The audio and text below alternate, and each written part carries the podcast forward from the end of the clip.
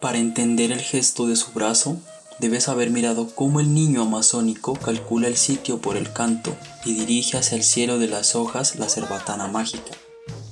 Para entender el modo como decía patria, debes haber oído al viejo Guá narrado el vuelo de las tijeretas, sentir un soplo de águilas arcaicas, sobrevolado un terreno eterno y saber, como saben el Kogi y el Sicuani, que somos estos mares, estas selvas, que las gentes del agua no son viajeros codiciosos, sino el oro viviente de regiones muy hondas.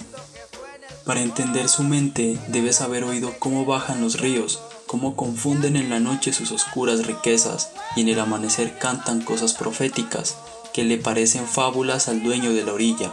Para entender esa pasión inmensa que iba de pecho en pecho, de grito en grito, debes saber de siglos de vergüenza, de indios educados por los blancos, de llegados esclavos que vivieron a solas sus meses de agonía. Debes saber de dioses vivos que caían, de dioses muertos que triunfaban, del cansancio infinito de vivir en el mundo, sin amor por el mundo, de la torpeza de unas castas tristes que intrigan, hieren y ebriamente humillan, mas no saben ser dignas de su suelo y su cielo. Para entender quién era, di quién eres tú mismo, ¿Por qué estrella del cielo de tus noches darías la vida entera? ¿Por qué trozo del barro en que brotaste darías la silenciosa gratitud de tus lágrimas? ¿Qué es el amor sino el recuerdo oscuro de ser parte de un todo? ¿Qué es la fe sino el ansia de que un sueño divino se confirme? Para entender su grito debes tener entrañas, debes sentir en ellas que no hay vileza eterna. Antes el día era uno, turbulento, infinito, Después los días se suceden negándose.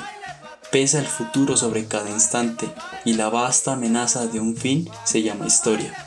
Para entender su causa, debes haber oído las flautas en la niebla, coros de ancianas negras sobre los litorales y gaitas solitarias y la melancolía que ganó en manos indias la guitarra española.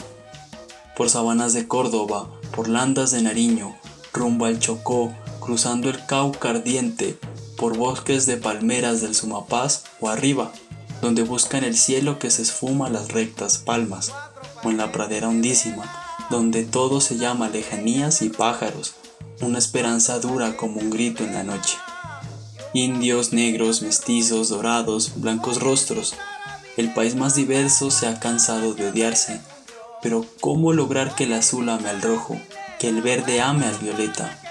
Para entender su sueño, debes pensar en besos en los puertos, barcas ansiosas por los litorales, yarumos plateando los generosos pueblos, tierno rumor de cuerdas en la noche, encuentros jubilosos de extraños en los montes, árboles respetados como ancianos, cantos en lenguas indias por las largas sabanas, ráfagas de aventura, rojas danzas frenéticas y unas mestizas frentes altivas como palmas.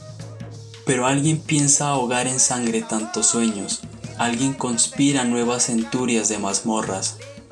Vientos de Monteía, plata gris de las ciénagas, roja anaconda de agua que separa las selvas, luna por los cañones de Tolima, algo se gesta contra nuestro sueño. Por calles populosas hay un hombre que avanza con un arma. Gaitán mira el reloj de San Francisco. Una paloma asciende a la cornisa.